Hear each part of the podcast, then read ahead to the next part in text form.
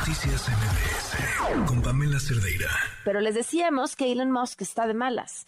Y está de malas porque su cohete eh, Starship de SpaceX explotó durante el lanzamiento. Ana Luisa Olvera, comunicadora de la ciencia en la línea. ¿Cómo estás? Buenas noches. Hola Pamela, ¿cómo estás? Muy buenas noches. Es un placer saludarte, pero no está de malas, ¿eh? Yo lo veo muy de buenas. A ver, ¿qué se buscaba con, con, este eh, cohete que, que explotó y por qué explotó? Exacto, pues lo que se buscaba era probar de una manera mucho más completa, digamos, ya haciendo un lanzamiento, que no fuera solo un ensayo general, como se les dice a estos ensayos, igual que los que se hacen en el teatro, cuando se hace como, digamos, todo el ensayo general. Estos son como los más cercanos que se hacen con los lanzamientos, pero sin que despegue el cohete. En este sí va a despegar el cohete, y lo que se buscaba era precisamente probar esta parte del lanzador que se llama Super Heavy, que es el lanzador más grande, potente que se haya construido y que funcione en la historia de la humanidad. Y pues la prueba, considerando todos los factores la magnitud de este lanzamiento, pues no estuvo nada mal. Obviamente hubiera sido ideal que lograra el objetivo de eh, pues alcanzar un poco más de altura, pero en realidad no estuvo mal porque sí logró despegar y bueno, la cantidad de experiencia que lograron con este lanzamiento fue enorme y de hecho, eh, pues Elon Musk felicitó al equipo de, de, SpaceX por este, por este intento muy, eh, muy aleccionador y pues esperamos que a lo mejor este año se haga otro intento. ¿El objetivo final cuál era? El objetivo final era eh, llegar a no totalmente a la órbita de la Tierra, sino, digamos, como parcialmente hacia la órbita y probar los sistemas de este cohete. Pero ¿por qué es importante este cohete? Este, este cohete es el que está diseñando SpaceX con la finalidad ulterior de llevar a muchísimas personas a Marte.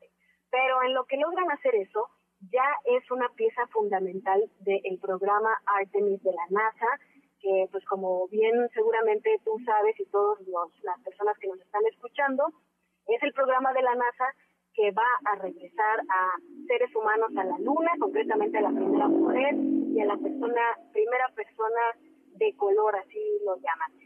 Starship, eh, este sistema que compone un lanzador muy, muy potente y además una nave en donde van la donde va la tripulación, donde está hecha para tripulación, va a ser una pieza fundamental para la misión Artemis 3, que es la que finalmente va a llevar eh, personas a la superficie de la Luna de vuelta. Se planea que entre 2025 y 2027. Es decir, el cohete de la NASA, el SLS, los va a llevar a los astronautas, pero allá ya los va a estar esperando esta una parte de este cohete Starship para que se acople con la nave Orion, dos de los astronautas se pasen a la nave Starship y la nave Starship es la que va a bajar a la Luna. SpaceX es eh, la empresa que ganó, digamos, la concesión, por decirlo de alguna forma, para desarrollar este esta parte que es el aterrizador de la Luna. Entonces, el lanzamiento de hoy fue muy importante porque fue la primera prueba, digamos, de todo ese sistema que va a ser fundamental para Artemis y que después Elon Musk quiere utilizar para llevar personas hasta Marte. Wow, qué interesante. Eh, sé que finalmente pues es, podríamos sacar una bola de cristal y preguntarle para tener más certeza sobre una pregunta como la que te voy a hacer, pero el estimado de que la gente pudiera llegar a Marte sería en qué año? Pues mira, Pamela, todavía hay muchos problemas que resolver, no solamente las naves, que pues parece dentro de toda la complejidad ser una de las cosas más sencillas, sino que hay que resolver problemas de, por ejemplo, cómo vamos a proteger a los astronautas de la radiación eh, que hay en el espacio, porque no solamente eh, cuando están, por ejemplo, en la Estación Espacial Internacional, que tú sabes está a unos 400 kilómetros de altura desde la superficie de la Tierra, o incluso en la Luna todavía existe cierta protección del, campo magnético de la Tierra, obviamente muchísimo menos que donde está la Estación Espacial Internacional, pero a la hora de viajar desde la Tierra hasta Marte, la radiación es un problema muy fuerte. Ese es Mm. uno de los problemas más importantes a resolver para llevar seres humanos hasta Marte.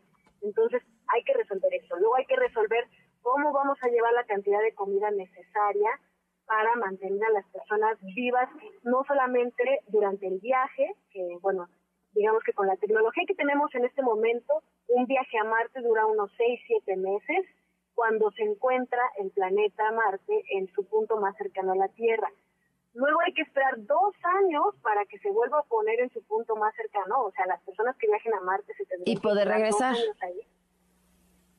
Y después regresar, exacto. Entonces son mínimo unos tres años de viaje. Entonces imagínate Wow. tener que llevar toda el agua, comida, oxígeno, eh, etcétera, para mantener a las personas vivas. Entonces todos esos problemas logísticos hay que resolver. Por eso en la estación espacial ahorita están eh, cosechando comida como tomates, chiles, lechugas, trigo, etcétera, para probar eh, si se podrían cosechar cosas pues, tanto en el viaje como en Marte. Ana Luisa, y bueno, ¿sí? Sí, dime, Dime, dime. No, yo iba a despedir porque nos está ganando el corte, pero quería cerrar con algo. Sí, todas, todas esas son las, eh, las, la logística que se tiene que resolver, son muchos retos todavía, entonces es difícil dar un estimado. Ojalá se pueda para la década de los 30 o 40 de este siglo, pero lo que sí estamos avanzando pues es en estas naves que tienen la capacidad de llevar a muchas personas hasta Marte. Muchísimas gracias por, por acompañarnos y por explicarnos esto con tanta claridad y tanta pasión. Muchísimas gracias, Ana. Gracias, Pamela, un abrazo. Noticias MBS